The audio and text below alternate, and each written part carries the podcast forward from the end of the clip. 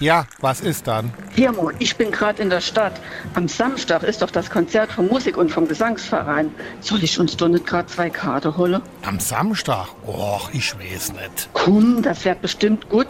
Ist Ingrid und der Walder wolle auch kommen. Also ich bin nicht so scharf drauf. Meine Herren, die zwei Stunden gehen auch vorbei und hinterher gehen wir auf den Weihnachtsmarkt. Stell dich nicht so dran. Und außerdem ist es ein Benefizkonzert. SR3. Warum wir so reden. Wie man schwätzt.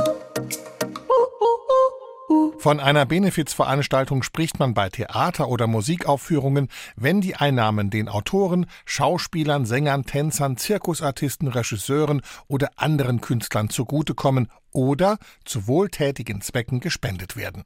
Neudeutsch auch Charity genannt. Die ersten Benefizvorstellungen zum Wohle der Künstler gab es bereits Ende des 17. Jahrhunderts in England. Eine der historisch bekanntesten fand am 29. April 1912 an der New Yorker Metropolitan Oper statt. Dort sammelte man für die Hinterbliebenen der Titanic-Katastrophe 16.000 Dollar.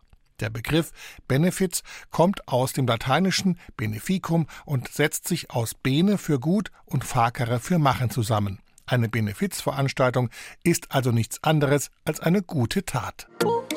SR3